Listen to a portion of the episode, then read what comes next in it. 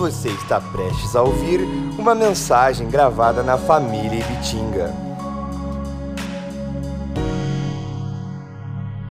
Bíblia, em 2 Reis, capítulo 19. Se não fosse cansar a tecladista aí e ela quisesse fazer um me ajudar aqui, eu ficaria muito contente com isso. Se não for te cansar, que eu vou falar três horas. Então eu acho que eu vou descansar. É nada. Ela vai ficar assustada, né? Fala, tá louco.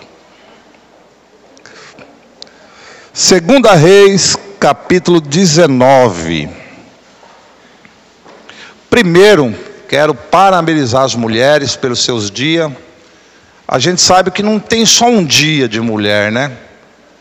Eu acho que todos os dias são dia das mulheres, porque as mulheres, né, homens, elas são incríveis, o que elas fazem, o que elas deixam de fazer a favor delas e fazem a favor da gente.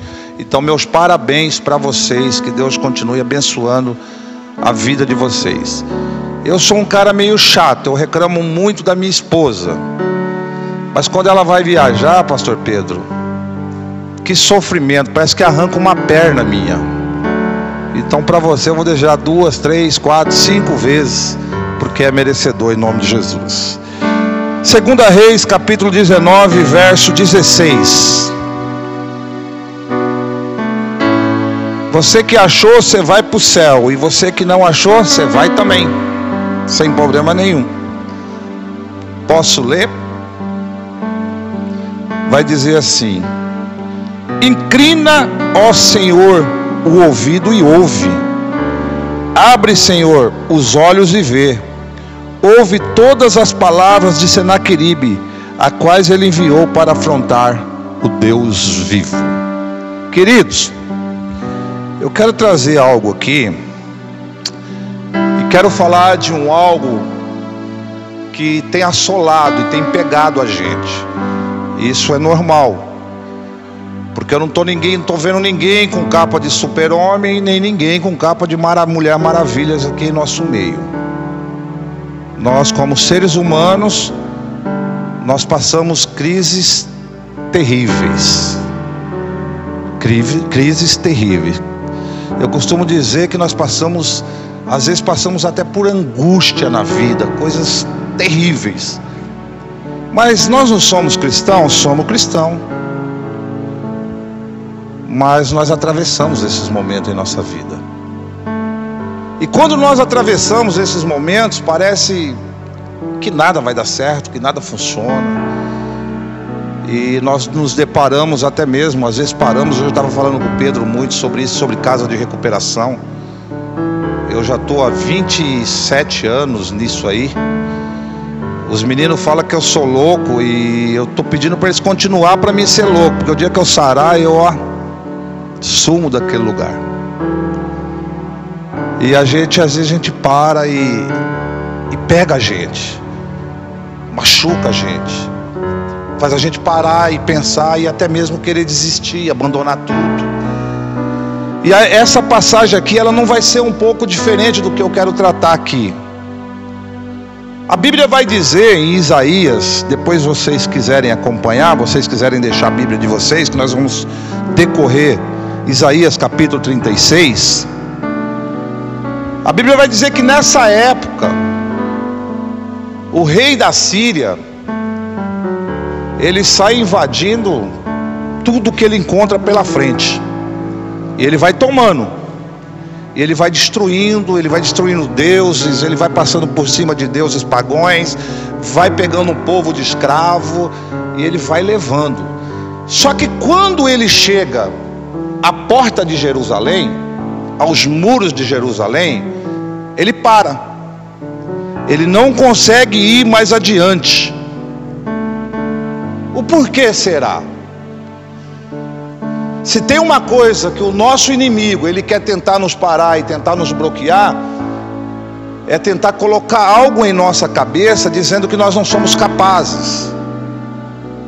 E isso, por incrível que pareça, nós ouvimos isso às vezes até dentro dos nossos lares. Você não presta, talvez um discurso de um pai, Talvez numa relação com a esposa, talvez ali alguma coisa acontece desse tipo. Olha, você não vale nada, você não é ninguém. E aí a gente acaba se abatendo. Então, quando ele chega ali, ele não consegue mais avançar. Ele para no, ali nos muros de Jerusalém. Ele não consegue mais. Mas ele vem, a Bíblia vai dizer que se você ler a história, nós vamos ler alguma coisa, que ele vem arrebentando tudo. Mas quando ele chega ali, ele vai parar. E olha que interessante. E ali então começa uma guerra. Ô varão, obrigado, viu? Deus lhe abençoe. E ali então começa uma guerra. E interessante, que guerra é essa? Não existe uma guerra de soco, não existe guerra de frecha, não existe guerra de porrada, de lança. Começa uma guerra no argumento. Ele chega para ali, ali eles começam uma guerra de ideologia, uma guerra de conversa, uma guerra no papo. Olha só que interessante isso. E isso vai percorrer em dois capítulos. No 36 e no 37. Ninguém faz nada. Ninguém invade ninguém, ninguém lança flecha em ninguém, ninguém dá soco em ninguém. Isso fica para lá, fica para cá, bate para cá, xinga para lá, reclama daqui, fala dali. E a guerra vai continuando. Queridos, deixa eu falar uma coisa para vocês. Talvez eu e você, nós nunca pegamos numa arma. Talvez eu e você nunca demos um soco em ninguém. Talvez eu e você nunca brigamos com ninguém, mas temos umas guerras interiores dentro de nós que são terríveis. Lá na cidade, muitas pessoas passam por mim e falam: Ô pastor, eu te vi hoje, rapaz. Eu falo: ah, é? Falei, que legal, cara. E eu pô, não te vi. Falei, mas que jeito? Você passava dentro do carro acenando com a mão, falando sozinho e reclamando. Ou nunca ninguém falou sozinho aqui? Se tiver alguém, me dá a receita aí, pelo amor de Deus. Porque as minhas guerras faz eu falar sozinho. As minhas guerras faz eu pensar sozinho. E olha, até brigo com o imaginário, mas brigo. Amanhã eu te pego, amanhã eu pego, amanhã eu pego. Esses dias a mulher falou que eu acordei brigando na cama. Com quem eu não sei, mas ela falou. Nós não podemos, talvez nós nunca fizemos isso. Batemos em alguém, xingamos alguém, mas tem umas coisas dentro de nós que só o eterno para tirar. Tem mágoas, tem ressentimentos, tem perdas, tem palavras, né, que a gente carrega uma vida toda que alguém falou alguma coisa para nós no relacionamento. Não vou tratar desse assunto aqui, um dia, quem sabe, a gente fala sobre isso. E ali começa então esse papo. E quando ele chega, o comandante de Senaqueribe, ele vai chegar. Ele começa a descarregar um monte de coisa para o rei Ezequias. Só que o interessante que quando ele chega à beira do muro, ele já vem com um discurso preparado. Ele não era um qualquer. Ele não chega com essa carta. o, rei Senaqueribe manda através do seu administrador ou, ou seu subordinado uma carta. E nesse discurso, esse discurso vem como? Ele vem preparado. Não foi um qualquer que fez esse discurso. Ele vem preparado. Ele sabia onde ia chegar, ele sabia quem ele queria atingir. Em Isaías capítulo 36, vocês não precisam ler, depois vocês leem em casa. Do verso 1 ao verso 4 vai dizer assim, ó, no 14 ano do reinado de Ezequias, Senaqueribe, rei da Síria, atacou todas as cidades fortificadas de Judá e se apossou-se delas. Então o rei da Síria enviou de Láquias ao rei Ezequias, em Jerusalém, o seu comandante, com um grande exército. Quando o comandante parou no aqueduto do açude superior, na estrada que leva ao campo do lavadeiro, O administrador do palácio Eliaquim, filho de Euquias, o secretário Sebna e o arquivista real Joá, filho de Asaf, foram ao encontro dele. E o comandante do campo falou: Digam a Ezequias que assim diz o grande rei da Síria, que vocês estão baseados no que a confiança de vocês. Começou uma guerra e o interessante é que quando começa essa guerra, a Bíblia vai dar detalhe que o povo também vem para o muro. E ficam todos no muro enquanto eles estão debatendo. Então desce também o subordinado ou administrador de Ezequias abaixo. E quando ele chega lá, qual que é a palavra do administrador de Senaqueribe? Ele começa a dizer assim: olha, em quem está baseado a confiança de vocês. Nós vamos invadir esse lugar, nós vamos rebentar com esse lugar. Mas acontece que o povo que estava vendo ou ouvindo aquilo, começaram também a entender o que ele estava falando. Quando ele começa a entender isso, o administrador de Ezequias falou: Pera aí, cara Pô, fala em hebraico aqui para nós dois aqui, rapaz, está querendo me envergonhar? Eu entendo a sua língua. Aí o que acontece? Ele, a Bíblia vai dizer que ele se assenta e começa a falar mais alto. Em que estão baseado a confiança de vocês? Quem são vocês? Ezequias não vai poder livrar vocês. E começa a minar a força do povo. Você tem uma estratégia que o diabo tem nos dias de hoje é tentar minar as nossas forças, é tentar nos parar, é tentar nos fazer desistir, é tentar nos, nos bloquear de alguma maneira, de alguma forma. E aí ele começa a falar: calma aí, rapaz. Vamos bater um papo nós dois aqui. O povo não precisa saber. Porque se o povo também fica ouvindo, o que, que o povo vai fazer? Ficar com medo. E o interessante, se você pesquisar isso e for aqui dentro, você vai ver que ele falou, rapaz, larga disso, rapaz. Sabe aquela coisa quando o negócio está feio, você vai falar com alguém, vira um escândalo, a pessoa começa a gritar com você, você fica assustado porque você é cristão. Oh, calma aí, cara. E o cara fala mais alto.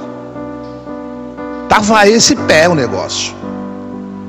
É que nem lá no CRO, Casa de Recuperação. Eu trabalho com dependente químico. Deus me livre. Você falou uma coisa, o cara, oh, calma aí, ainda mais quando tem visita. É um, é um negócio, é um negócio fora do comum. Calma aí, filho. Calma o quê? Então eles começam a tentar minar a força desse povo. Porque te, desde então esse povo está confiando em quê? Em Deus. Só que também o administrador Senaqueribe não é bobo ele vem arrebentando tudo, mas quando ele chega no muro, ele sabe que ali tem um povo temente a Deus. Ele sabe que ali tem um povo que ama a Deus. Ele sabe que ali tem um povo que respeita a Deus. Então eles vão tentar minar de todas as formas. No versículo 36, 11, 12, 13, 14, vocês não precisam ver, então ele em Senab e Joás disseram ao comandante: Por favor, fala com os seus servos em aramaico pois eu entendo essa língua. Não falem em hebraico, pois assim o povo que está sobre o muro vai entender. Aí o comandante, porém, respondeu: Pensa que o meu senhor mandou me dizer estas coisas só a vocês, ao senhor e não aos homens que estão assentados ao muro? Pois como vocês, eles terão que comer as próprias fezes e, as próprias, e beber das suas próprias urinas. O comandante se pôs de pé e falou alto em hebraico: Ouçam a palavra do grande rei da Síria. Não deixe que Ezequias os engana. Ele não poderá livrar vocês.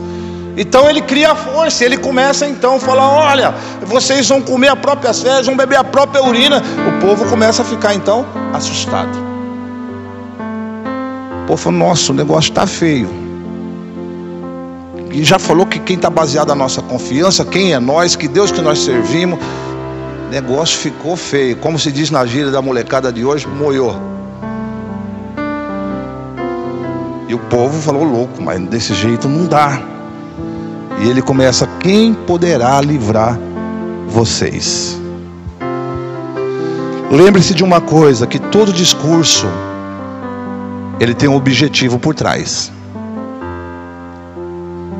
Pode ver, época aí de eleição ou época de alguma coisa, os caras tocam o terror primeiro. Se você não tá a violência, seu filho vai matar seu filho, vai roubar seu filho, mas se você votar em mim, eu tô aí. Ou se você tô junto.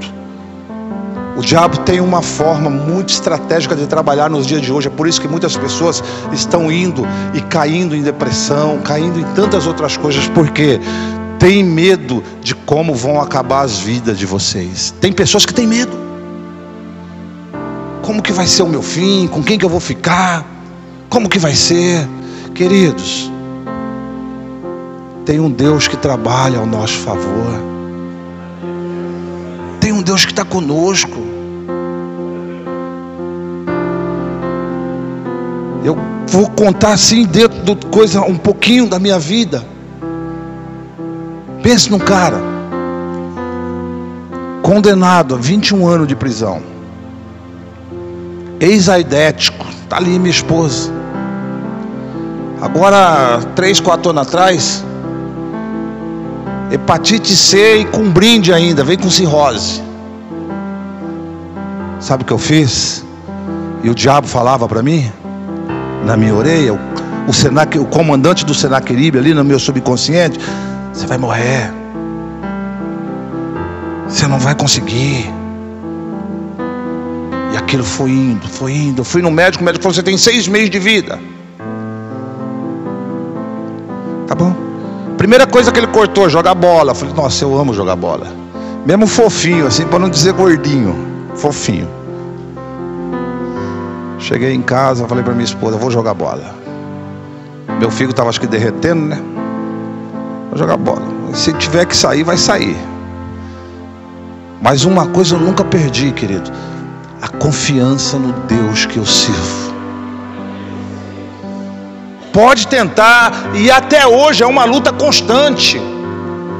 Quantas das vezes você aí, que nem eu posso usar um exemplo aqui, quantos de vocês que estão aqui hoje que um dia pensou, meu, é o meu fim, eu não vou conseguir. Tá aí. Tá aí. Como que não conseguiu? Tá aí, conseguiu sim. E aí fui. Deus me curou, Deus me libertou, me curou da AIDS, curou da hepatite C. E o brinde que veio de cirrose foi embora também. É esse Deus que nós servimos. Podem tentar nos parar, pode tentar nos desanimar. Mas querido, você não precisa me levantar a mão, não gosto disso. Mas eu tenho algo para falar para você. De quantas você passou e Deus te honrou? Quantos milagres você viveu de Deus? Agora, por causa dessa lutinha aí, você vai parar? Você vai desanimar? Vou para lá, vou para cá, vem para cá. Não. Confia no Deus que você serve. Porque até hoje Ele te sustentou. E não é hoje que Ele vai deixar você na mão. E aí, acontece o que? Fica lá. Aquele bate-boca, aquele negócio, fala daqui, fala dali, e vai para cá, e vai para lá. Só que ele não invade. Ele não consegue invadir. Tem coisas, irmãos, que uma guerra de palavras no papo machuca mais do que um tapa na cara. Tem coisas que em uma guerra de palavras que a gente carrega a vida toda. Vai contar um caso. E se eu ouvi um pastor falar e nunca mais eu esqueci disso. Diz que o menino foi trabalhar com seu pai e chegou lá na roça, lá o menino quis impressionar o pai, pegou uma enxada e bicho caiu desmaiado no chão. Tombou. O pai levantou e falou: leve esse, esse negócio para lá, isso aqui não serve para trabalhar, isso aqui não serve para nada. Passou-se um tempo. As filhas dele chamaram o pastor, pastor, vai lá falar com meu pai, meu pai está com 87 anos, o homem está rico. O homem não precisa mais trabalhar, o homem está. E o pastor foi lá falar com, com o homem. E na hora que o pastor chega lá, por incrível que pareça, ele conta essa história para o pai dele. Com 80, o pai dele já tinha morrido. Ele conta essa história para o pastor. Um dia eu era criança, fui trabalhar, pé desmaiado. Meu pai, ele está tentando provar uma coisa que, ó, já passou tempo, já foi. Nós precisamos se desprender de algo das nossas vidas para que nós possamos caminhar. O que passou, teve um louvor que louvou aqui, o que passou, ninguém vai mais poder apagar, está lá na história. A palavra que ele leu, mas eu, eu vou prosseguir para o alvo, eu vou para frente. Isso já foi, já passou. Agora eu vou caminhar para frente. Vou seguir para frente. Não tem como mais a gente mudar a história. Já foi. Então eles tentam aqui agora atrapalhar. Mas acontece que quando ele chega em Ezequias, até então, tá os administradores ali debatendo, papo para lá, papo para cá, e vai para cá, e vai para lá. E para você ter um, um, algo também, isso chega até Deus. Quando o administrador de Senaqueribe chega aos administradores de Ezequias, eles pegam, mandam para Ezequias, Ezequias vai falar com Isaías, Isaías fala com Deus, Deus fala com Isaías, Isaías fala com Ezequias, Ezequias fala com Deus de novo, e Deus fala com Isaías, Isaías. Isso vai se estendendo, dois capítulos o negócio vai rolando. Mas isso é bom. Quando chega em Deus, as coisas tomam um rumo diferente. Enquanto fica entre a gente, já viu aquela situação? Eu, eu tenho algo comigo, eu e minha esposa.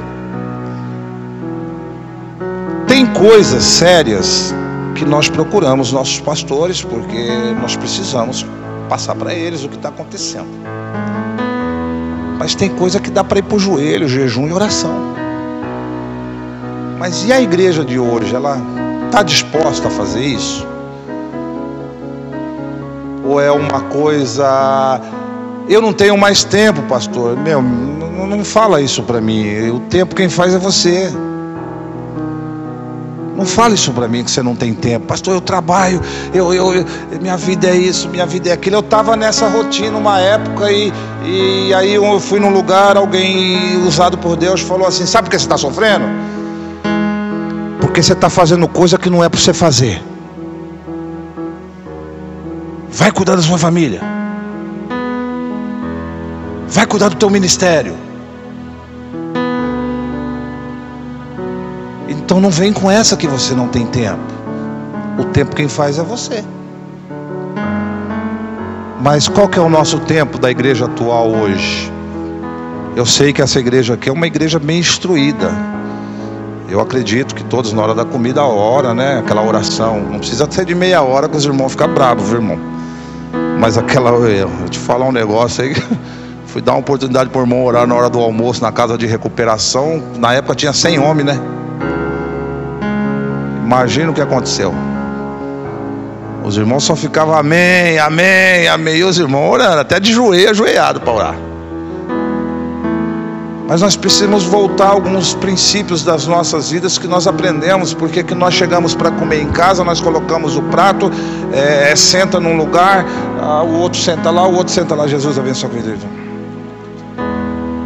Acabou de comer lá, acabou de comer lá, cada um pega o seu celular, gasta energia à toa. Para que, que vai ligar a televisão? Se ninguém assiste mais televisão, Eu não sei, você já viu? Senta todo mundo na sala, aí liga a televisão, aí um canta do canto, outro canta do outro, e começa. Aí uns dão umas risadas, né? Uns já olha para quando a mulher está dando risada, um já faz assim, ó. É. Eu sou um desses, irmão. Não tem mais diálogo. É por isso que essas guerras internas estão entrando dentro da gente, porque nós não oramos mais, nós não jejuamos mais. Nós não estamos mais nem aí para isso.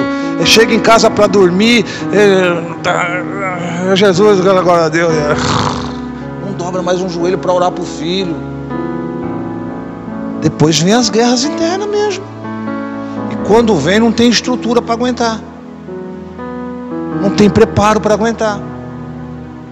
Mas Ezequias, ele sabia, essa carta vai até Ezequias agora. E quando vai chegar até Ezequias, essa carta, olha que interessante. Ezequias diz que ele rasga as vestes, se humilha e vai orar. Irmão, quando os problemas vêm para tua, não encara com arrogância. Não trata assunto sério com arrogância, porque nós estamos lidando contra inimigos das nossas almas. Tem gente tratando os assuntos com muita arrogância. A Bíblia diz que ele vai orar. Porque o diabo tem essa estratégia. Tudo bem que o diabo usa isso, fala isso, te ataca com palavras, é, diz que você não vai ser ninguém, que você nunca vai ninguém, vai morrer sozinho, vai acabar a vida sozinho. Tudo bem. Eles podem falar o que for de você, ou o que for de você, ou usar a pessoa para falar com você, desde que ele fale toda a verdade sobre você. O diabo, irmão, se nós olharmos a estratégia, ele fala só meia verdade. Ele não fala toda a verdade. Exemplo: Davi. Todo mundo sabe a história de Davi. Quando Davi vai para a guerra, ele encontra lá o Golias e está afrontando e aquela coisa toda, só que ninguém tem coragem de ir. Ele fala: Não, eu estou aqui, eu vou. Ele vai e caminha.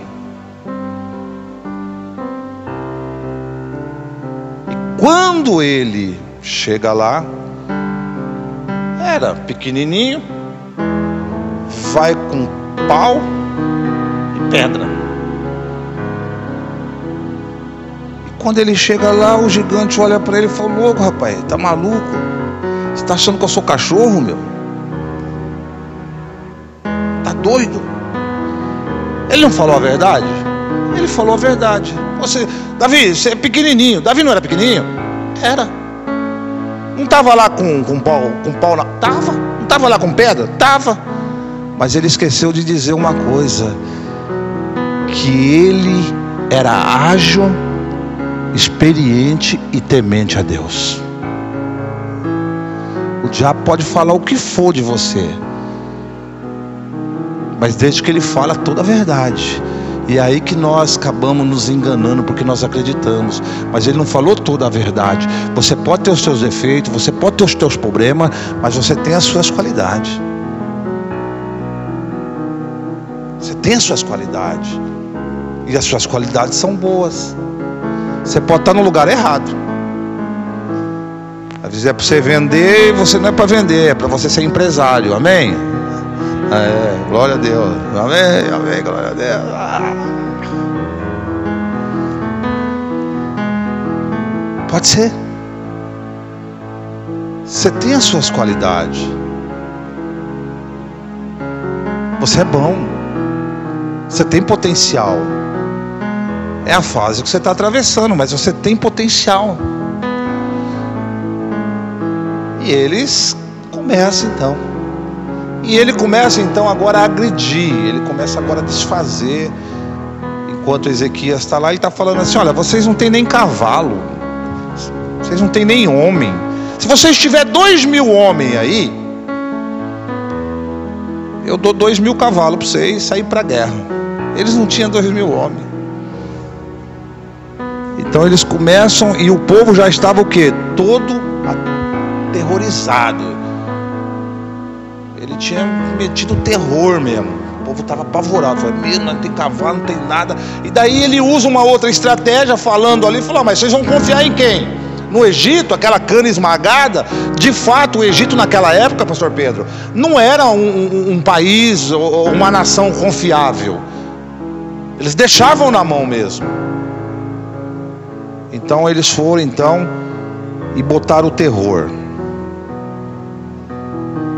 Eles acabaram e o povo então se assustou. O povo apavorou mesmo, ficou com medo e falou: dessa vez a gente acabou com a gente, a gente não tem mais o que fazer. Ele tenta de todas as formas minar a tua confiança, ele vai tentar de todas as formas.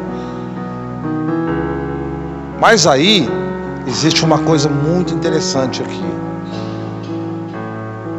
Quando ele vai tocar agora, ele vai mexer na parte espiritual.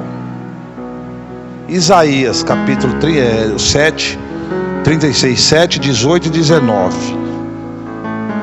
Ele vai dizer assim: ó, Mas se vocês me dizem, confiamos no Senhor, nosso Deus, não é esse aquele cujos altos altares removeu e disse ajudar Jerusalém perante o altar adorareis? 18. Não vos engane, Ezequias, dizendo o Senhor nos livrará. Acaso os deuses das nações livraram cada um da sua terra, mas do rei da Síria? 19.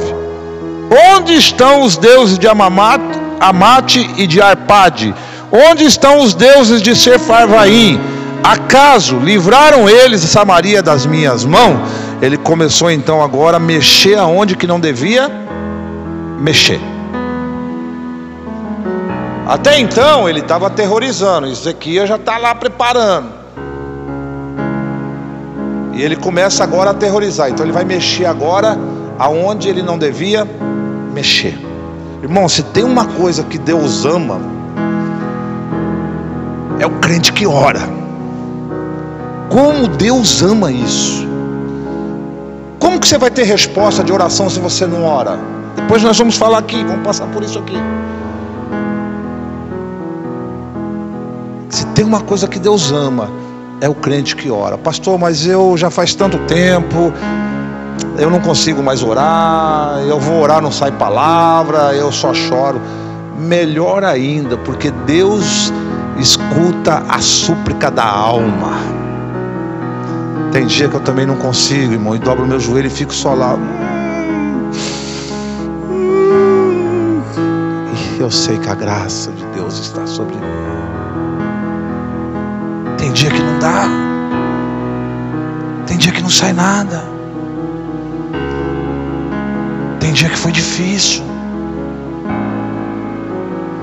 Mas a súplica da alma, Deus também escuta. E aí então, ele vai mexer nisso, onde ele não devia mexer. Ele começa a mexer na parte que Deus adora. Quando ele vê um servo dele passando em dificuldade,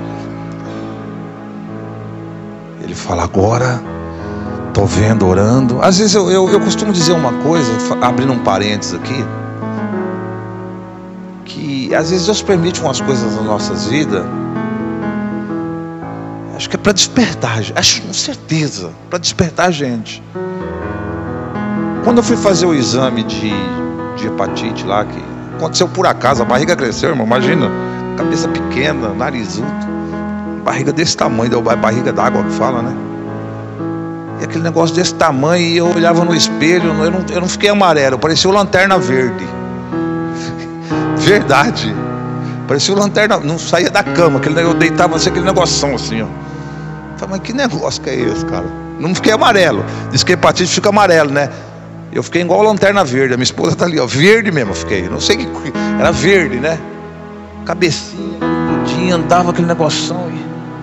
Eu vou, falei, ah, vou fazer o exame, ver o que está acontecendo, né? Não sei que, que negócio que é. Fui no médico. Chegou lá, o médico fez para mim o exame. Aí constou. Rapaz, fui para o jejum e oração. Mas vai entender. Às vezes Deus permite essas coisas para despertar a gente. Se estiver tudo bem na sua vida, eu, eu fico meio preocupado. Deus sempre tem um, uma coisinha ali para te dar uma. Vamos, vem, filho, vamos, vamos, vamos para oração, vem. E aí a gente pega hábito, irmão. Costuma. Tudo é costume. Lá na clínica, lá, para você ter ideia. Se você for lá, é oração, a gente passa a noite orando, é campanha, é. Não para, é de manhã, é noite, é jejum, terça e sexta, das seis às seis da tarde, e é gente orando, falando em língua, gente chorando, gente batizando, demônio manifestando, e a glória de Deus descendo. Só que também isso é uma questão da gente criar esse hábito na gente. E aí chega esse momento que então ele agora mexe na parte espiritual.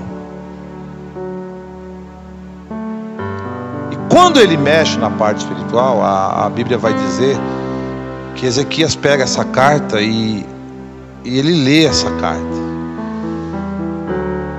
Ezequias também fica apavorado, né?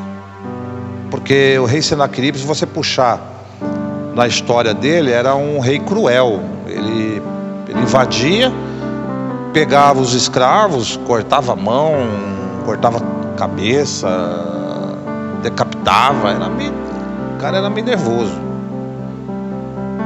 E ele vai orar a Deus. E aí Deus visita Isaías traz uma mensagem para Isaías, dizendo assim: ó, avisa lá que o negócio agora é comigo. Avisa lá que agora estou no meio do negócio. Só que eu não vou entrar com essa ideia de guerra no papo, não. É um servo meu que está lá sofrendo, padecendo, passando necessidade, dificuldade, uma luta terrível Avisa Ezequias que eu estou com ele agora, estou junto dele agora. Irmãos, eu, eu, não sei dizer, talvez alguns estudiosos aí podem me falar desse, desse tempo, desse capítulo 36 e 37, quanto tempo se deu para fazer a narrativa desses, desses versículos. Eu confesso que eu não sei, pode ser três meses, um ano, dois anos, não sei. E aí Deus fala: agora eu estou no negócio, entrei no negócio e vou descer, e vou lá e vou resolver a situação. Porque ele mexeu onde que não era para mexer. Então não se preocupe. O que eu tenho para dizer para você nesta noite é essa mensagem: não tenhas medo. Não precisa ter medo. Pastor, mas eu, eu, vivo sozinho, eu vou acabar. Não tenha medo. Não precisa ter medo. Deus vai agir ao seu favor. Deus vai trabalhar ao seu favor. Ah, pastor, mas eu estou envergonhado, estou ah, devendo ali, se for só você, irmão, a gente é cristão, mas a gente passa por isso. Se for só você, glória a Jesus, é que você não sabe da minha vida. Pastor, mas eu. Se fosse só você, irmão, não se preocupe, não tenha medos. Deus vai mandar fórmulas, Deus vai agir de alguma maneira. Deus vai fazer alguma coisa. Deus há de fazer alguma coisa em seu favor. Então nós chegamos agora. Deus visita Isaías e manda uma mensagem: ó, avisa lá Ezequias. Pelo caminho que ele veio, ele vai ter que voltar. Ele não vai invadir nada aí não. Ele não vai entrar nada aí não. Ele não vai tomar nada, ele não vai dar uma frecha, ele não vai jogar uma frecha aí. Avisa lá pelo caminho que ele veio, ele vai ter que voltar. Para quem não tinha soldados, para quem não tinha como guerrear com o rei da Síria, mas vai mexer com Deus Todo-Poderoso, irmão. A Bíblia vai dizer que numa noite, enquanto ele se debatia essa guerra ideológica no papo, os assírios veio avançando e foram montando seus acampamentos. Portanto, que quem estava em cima via tudo aquilo, aquela multidão de gente. E eles ele, e, e, já tinha minado a força do povo, o povo nossa. Quando eles invadiram, acabou com nós. Mas aí Deus entrou no meio e, meu, assim, se tiver teólogo aqui, me perdoa o que eu vou falar, por favor. Depois você me para ali, me dá uma aula ali, mas deixa eu falar isso aqui. Naquela noite, Deus resolveu quebrar tudo em favor de Ezequias. Depois o teólogo me pega ali, pastor. Depois, mas Deus resolveu quebrar tudo. Falou, cara, é meu servo. Estou junto. Vou caminhar. Vou chegar. E Deus então chama ali um anjo e fala: desce lá. Desce no acampamento dos assírios. E a Bíblia vai dizer que numa noite só, 185 mil homens foram mortos. Eu não vi um glória a Deus, irmão. 185 mil homens. Eles não tinham dois mil homens. Porque eu te provo na Bíblia. Porque ele falou: se vocês tiverem dois mil homens para guerrear com nós, os assírios diziam assim: nós damos os cavalos para vocês vir. Eles não tinham dois mil homens. Mas ele tinha um general que nunca perdeu uma guerra. Deixa eu te dar uma palavra aqui, liberar uma palavra para você profética, dizendo assim: dessa forma, você está num exército, fato ou não? Você está num exército, correto? E sabe quem é o seu general? Deus, Jesus. Quem já viu falar que ele perdeu uma guerra aqui? Por que, que você está com medo? Por que, que você está assustado? Jesus nunca perdeu uma guerra, Deus nunca perdeu uma guerra.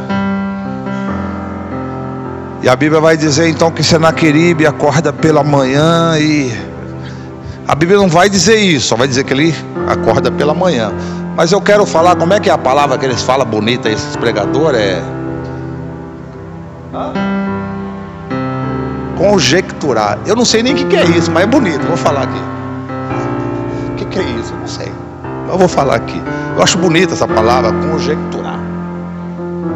Eu acredito que ele acorda de manhã e. Sei se era pasta de dente que, que tinha naquela época. E... Quando ele abre um negócio assim, a Bíblia vai dizer aquele cheiro de cadáver. A Bíblia diz que ele, ó. Deus usou Isaías, Deus usou Ezequias na oração usou Isaías na profecia, pelo caminho que ele veio, ele tem que voltar. Pelo caminho que veio, vai ter que voltar. Essa afronta, talvez esse algo que você não está conseguindo resolver. Você pode ter certeza que essa semana vai ser semana de bênção para a tua vida. As portas vão se abrir. as coisas vão esclarecer. Você vai começar a enxergar diferente as coisas. Você vai começar a ver as coisas diferente. Só que você precisa entender. Quando você receber uma ameaça dessa, você precisa ir para a oração. Pastor, mas é difícil, é, não é fácil. Não é fácil. Eu creio na revelação do Espírito Santo, tá, queridos?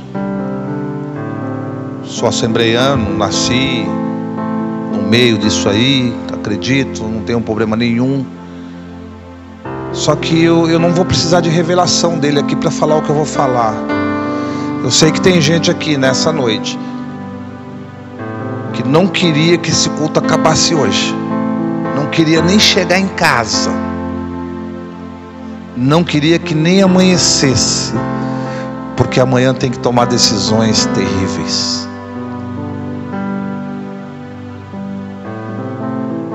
Amanhã as coisas não estão tá do jeito que você imagina. Está difícil. Talvez um emprego, talvez isso, talvez aquilo. Não preciso de revelação. Estou falando porque nós somos gente. E gente é assim. Viver é fácil, irmão? É difícil demais. É muito difícil. Mas quando temos um que está do nosso lado, tudo se torna mais fácil, tudo se torna melhor. Quando você receber uma ameaça dessa, irmãos, vá para a oração. Sabe por quê? Como Deus ouviu tudo que aquele homem falou ali nos muros de Jerusalém, não invadiu nada, não aconteceu nada. Que Deus maravilhoso, né? Aí Deus também ouviu, Deus também viu, Deus também observou, Deus também estava atento a tudo. Deus estava tudo, tudo, tudo, tudo ele estava observando. E eu quero liberar uma palavra profética para você. Que essa semana Deus vai entrar em casa de irmãos e irmãs aqui. Não tenha medo. Amém? Não tenha medo.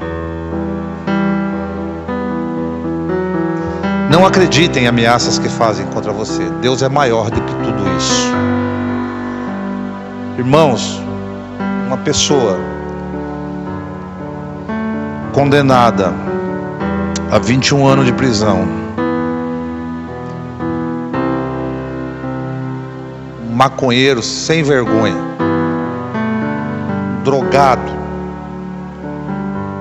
que só trazia prejuízo para a família arrebentava com a minha família. Essa aí é a minha primeira namorada, minha esposa. Tomo, é, agora eu vou apanhar aqui. Vou aqui não, em casa. Quantos anos nós estamos juntos? Hã? 32? 32? 31 anos. Eu só brinquei, tá, amor? Eu sei a data. Eu tô. Fica tranquilo. Eu só fiz uma brincadeira para relaxar aqui. Vai bater em mim não. Passou tudo, irmãos, comigo. Sempre aos pés do Senhor Jesus. Essa mulher, eu estou aqui hoje por causa dela.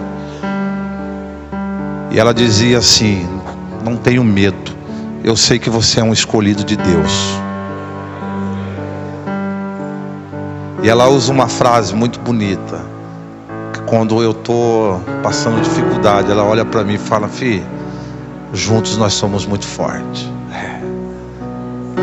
Não tenhas medo, irmão.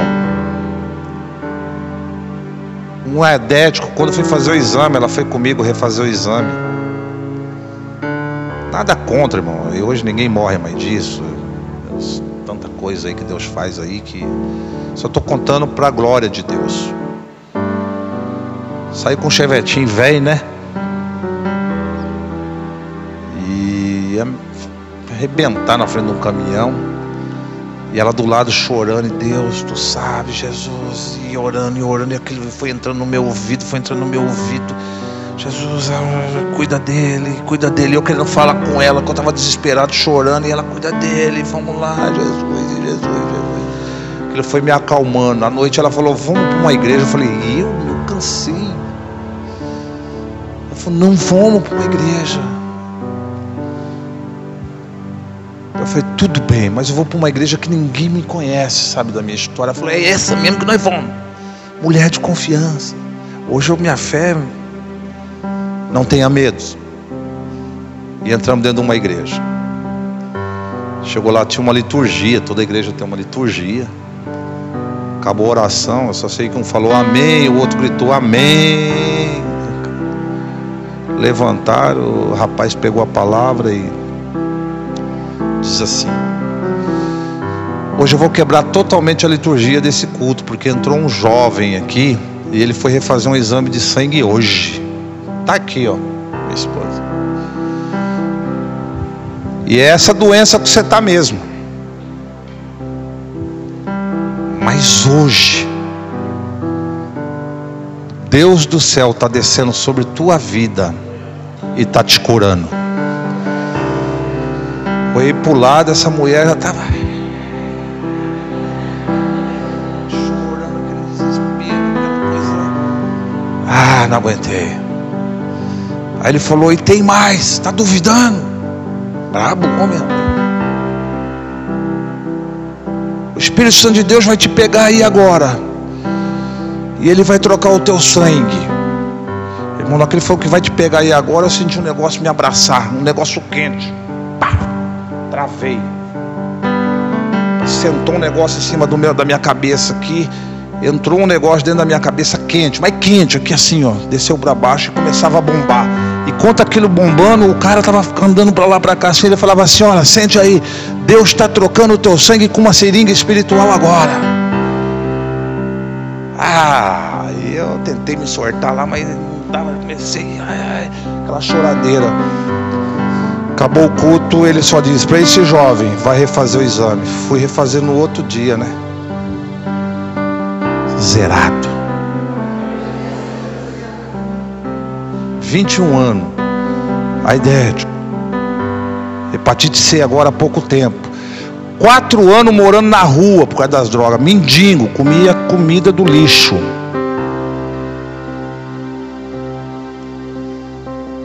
Irmão, não tem mais o que ter medo. Eu estou contando a minha história, mas eu quero falar sobre a tua história. A verdade que o diabo nunca falou para você. Você pode ter os teus problemas, os teus defeitos, mas você é guerreiro, você é guerreira. Você não é isso que eles falam de você. Você não é nada disso que eles falam de você. Você tem potencial. Você é especial. Tem gente aguardando você. Tem gente esperando você. Tem gente que vai ser só salva através da tua palavra. Está aguardando você chegar lá e falar de Jesus para ela. Você é especial. Até aqui ele falou meia verdade, mas eu quero falar uma verdade para você. Deus conta com você. Deus conta com você. Deus precisa de você. Eu sou tímido, não tem problema que você é tímido. Deus vai te usar a si mesmo. Ah, mas eu não sei falar, não tem problema.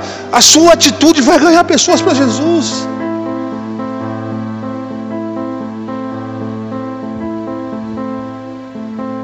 E hoje, queridos, casado,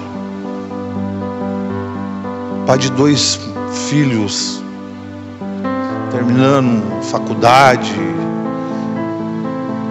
e outras coisas mais.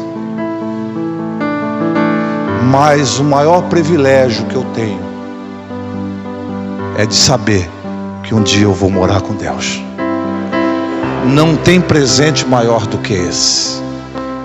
Não tem algo mais lindo do que esse. Podem falar o que quiser de você. Pode tentar parar você. Pode tentar tocar o terror em você. O Deus lá do céu está de olho em tudo, está vendo tudo. Ele vai entrar com a providência na sua vida. Se coloca de pé. Pastor, me permite colocar a igreja de pé. Tiver esse grupão de louvor abençoado aqui, ó. Aleluia, Jesus. Queridos, deixa eu falar uma coisa para você. Todos aqui são evangélicos ou professam a nossa fé? Todos são? Tem alguém que não professa a nossa fé aqui? Dá um sinal com a mão. Tem alguém que não é evangélico aqui em nosso meio? Tem, dá um sinal. Todos são evangélicos? Tem alguém que, eu não vou dizer, se usa uma expressão muito vulgar, eu acho, desviado. Você só foi dar uma volta, né? Você só foi dar uma volta. Porque o amor do Pai continua o mesmo por você. E que me doa aí os teólogos o que foi. Na casa do Pai ainda tem churrasco. Amém, irmão? Ainda tem festa. Tem dança. A casa do Pai tem tudo isso.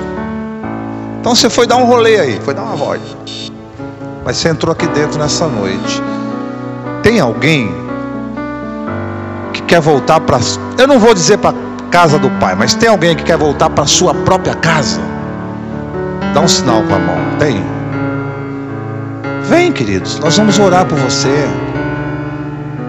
Igreja, ajuda nós em oração. É uma guerra. Esse momento é uma guerra espiritual. O diabo se levanta. Tem alguém que quer voltar para sua própria casa? Sua casa tem conforto, você abre a geladeira a hora que você quer, come o que você quer, faz o que você quer. A casa do diabo é escravidão, é vício, é mentira, é engano. Eu só vou falar mais uma vez, porque eu não gosto. Tem alguém nessa noite que quer retornar para a casa do Pai ou aceitar Jesus? Não tendo, amém. Agora eu queria fazer um convite. Você que Deus falou com você nessa noite. E eu, se eu fosse você, não me envergonharia. A pastora contou um testemunho para mim hoje, eu fiquei muito feliz. Ela disse que sonhava e Deus falava com ela, né? Não sonhava, mas falava com ela. Ela estava com um problema sério de, de coluna, hérnia. Eu tenho que ir lá na frente para receber oração. Eu tenho que ir lá. E ela veio, foi curada para honra e glória do Senhor Jesus. Preciso falar mais alguma coisa? Vem. Vem aqui, sem vergonha, pode vir, sem problema nenhum. Nós vamos orar por você, eu vou orar por você. Vem, isso, isso, vem. Eu sei que tem gente aqui que Deus falou muito. Eu estou vendo a igreja com lágrimas, pessoas chorando aqui pessoas que palavras judiaram delas, palavras machucaram elas, palavras só não pararam porque Deus ama essas pessoas. As palavras destruíram algumas pessoas. E é nessa noite Deus vai fazer algo de especial. Pastor Pedro, tem mais alguém para nós ajudar a orar aqui? Amém. Grupo de louvor, quebra tudo aí em nome de Jesus.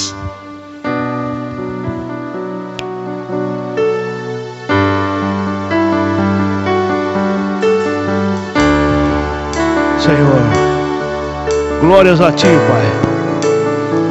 És Tu, Senhor, o Deus Todo-Poderoso. Senhor, sabemos que a Tua glória está nesse lugar.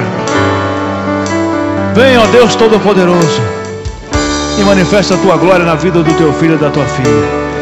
Você que está com medo, está passando por dias aí difíceis, está com medo no teu coração, você quer vir aqui à frente, você pode vir. Deus vai encher você de ousadia, de coragem também. Senhor, em nome de Jesus Cristo, Pai, Que o Senhor possa manifestar sobre a vida desses irmãos a glória tua. Ó Deus Todo-Poderoso, falasse ao nosso coração, à nossa vida. Em nome de Jesus Cristo, Pai. Que o Senhor, ó Deus Todo-Poderoso, possa agir nesse momento. Espírito Santo, tenha a liberdade para curar, para trazer a cura sobre este coração, sobre esta vida. Tira, Senhor, todo medo todo medo lançado pelo diabo, pelo inimigo, em nome de Jesus Cristo, caia por terra. Ó oh, Senhor da glória, em nome de Jesus, que o Senhor possa operar, que o Senhor possa agir neste coração, que o Senhor possa trazer a libertação sobre este coração, sobre esta vida. Ó oh, Espírito de Deus, em nome de Jesus Cristo, Senhor, nós glorificamos a Ti. Santo Espírito, sobre esse lugar. Pastor Flávio, Pastor Flávio pode vir aqui também. Chama o Flávio aí. Ô Flávio. Flávio, vem orar aqui comigo. Senhor, Tu és santo, Pai. Tu és santo, santo, santo, santo. Oh Deus Todo-Poderoso. Tu és aquele que nos enche de coragem, de ousadia.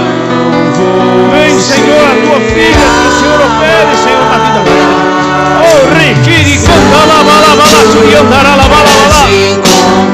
Vem Espírito Santo, enche a tua filha, Senhor. Oh Deus, tu és o Deus que está à frente dela. Tu és o Deus que tem ouvido, Senhor, a oração, o clamor da tua filha. Oh Senhor, aí, envolve a vida dela, abraça ela, que ela sinta, Senhor, o teu abraço. Em nome de Jesus Cristo, Pai, em nome de Jesus, abençoa, Senhor, esta vida e este coração. Faz, ó Deus Todo-Poderoso, a glória do Senhor sobre este irmão. Em nome de Jesus Cristo, abençoa a sua vida.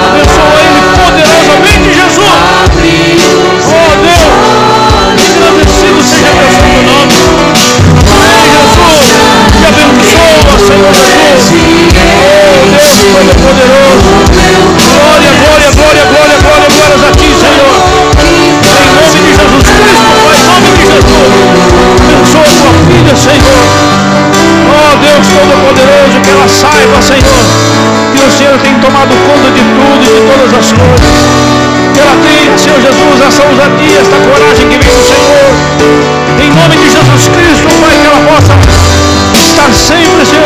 Confiante, com a confiança em Ti, Senhor, porque Tu és o Deus da vida dela. Ó oh, Senhor amado e poderoso, nós glorificamos o Teu nome. Tu és aquele que restaura, que renova, que fortalece, que muda a nossa vida. Tu és o Deus Todo-Poderoso.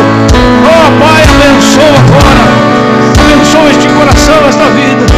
Em nome de Jesus Cristo, Pai ela possa ter ousadia em Ti, confiança em Ti. No nome de Jesus Cristo, Pai.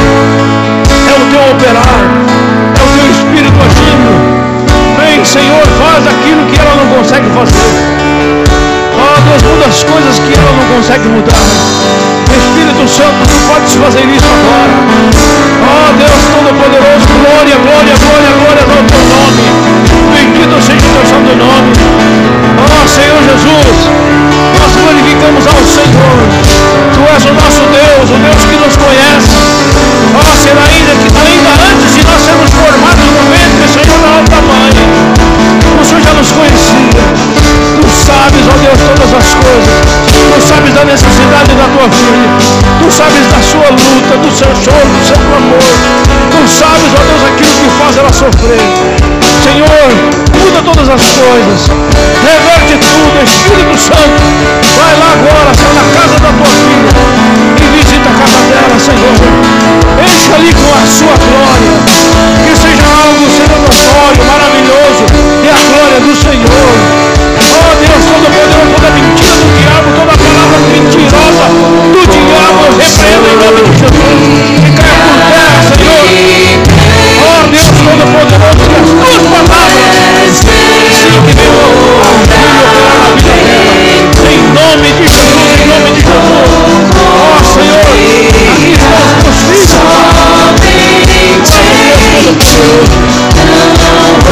Irmãos, Pai, abençoa essa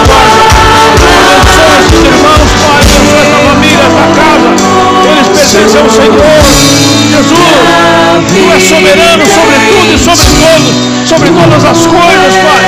Aqui estão os teus filhos, Senhor, aos quais o Senhor comprou aos quais o Senhor, ó Deus Todo-Poderoso, verteu sangue na cruz.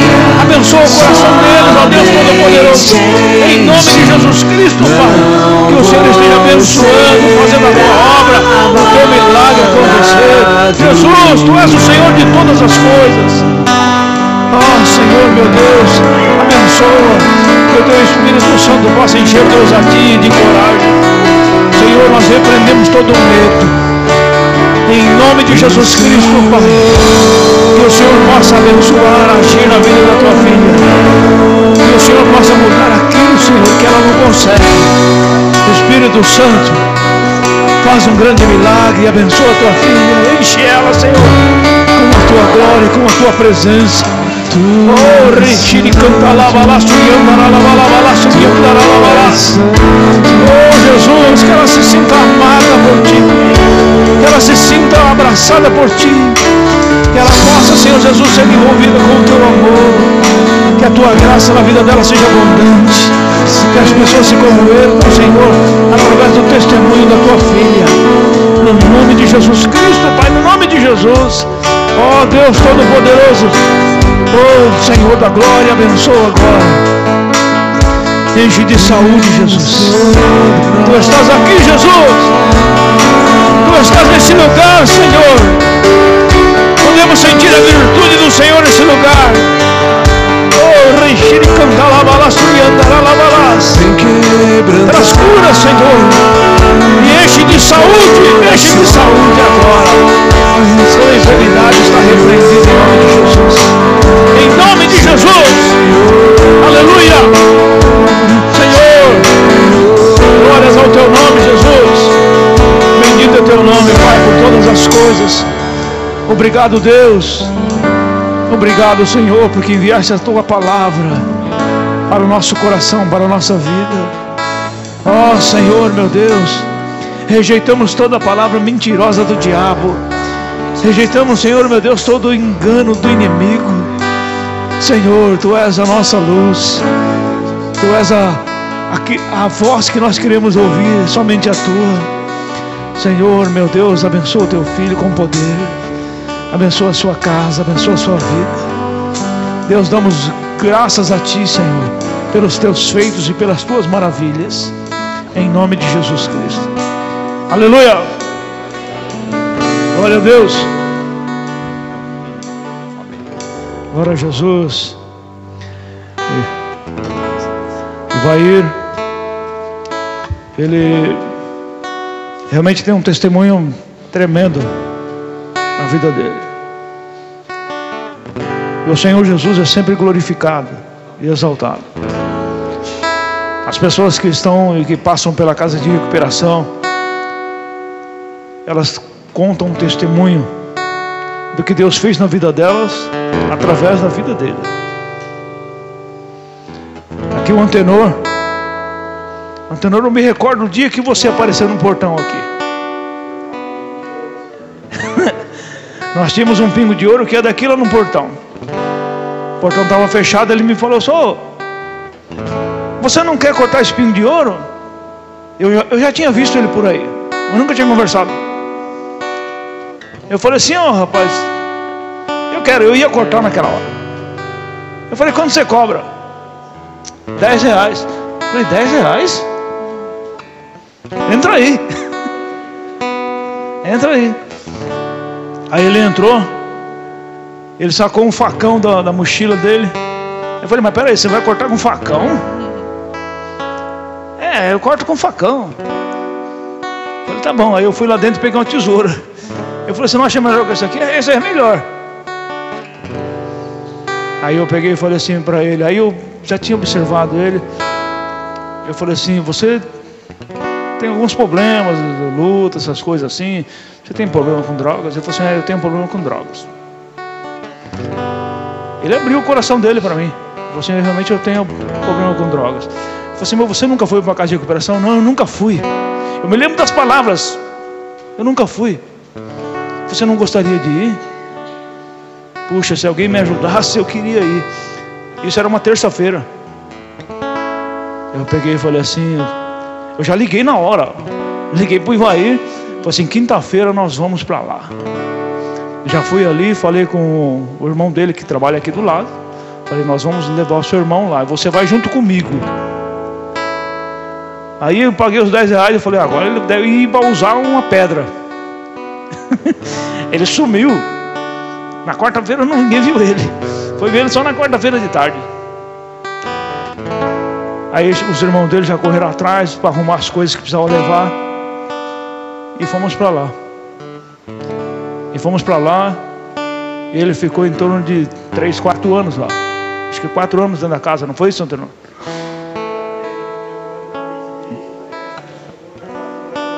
É, ficou lá, trabalhando, ajudando, trabalhando na cidade. Deus é poderoso. Deus é transforma pessoas, é transforma vidas. Esse é o Deus que nós servimos. Eu creio que Deus cura. Eu creio que Deus faz um milagre, irmãos. Eu já vi milagres acontecerem. Mas o maior milagre que eu já vi acontecer foi quando Deus entra numa casa, numa família e transforma a vida da família. Transforma uma pessoa, transforma o caráter da pessoa. Isso é tremendo, isso é glorioso. Esse é o Deus que nós servimos. O Deus que pode todas as coisas. O Deus que cura. O Deus que liberta. Mas o Deus que transforma a nossa vida. Esse é Deus. Esse é o Deus Todo-Poderoso. Isso as religiões não fazem. Se você for em algum lugar aí, candomblé, algum lugar, talvez lá o diabo vai fazer alguma coisa lá e a pessoa vai sair de lá curada. Vai. Mas ele nunca vai conseguir transformar uma vida.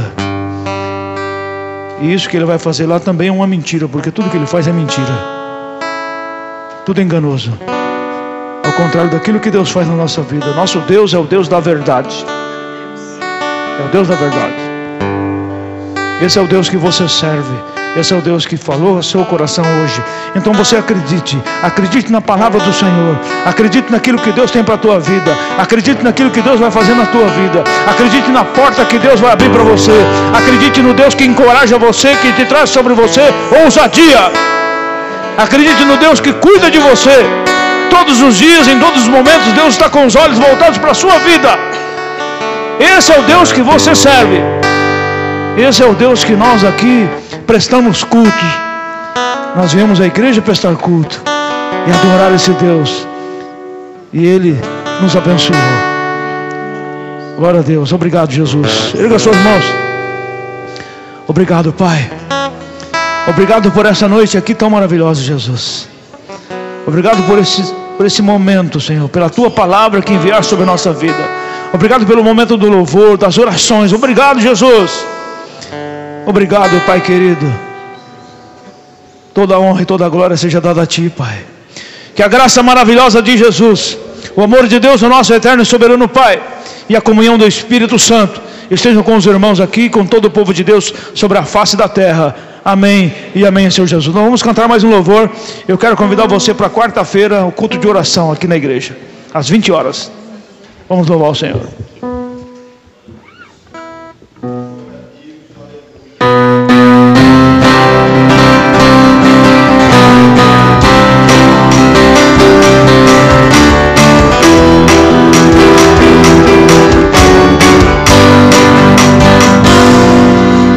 Dia seja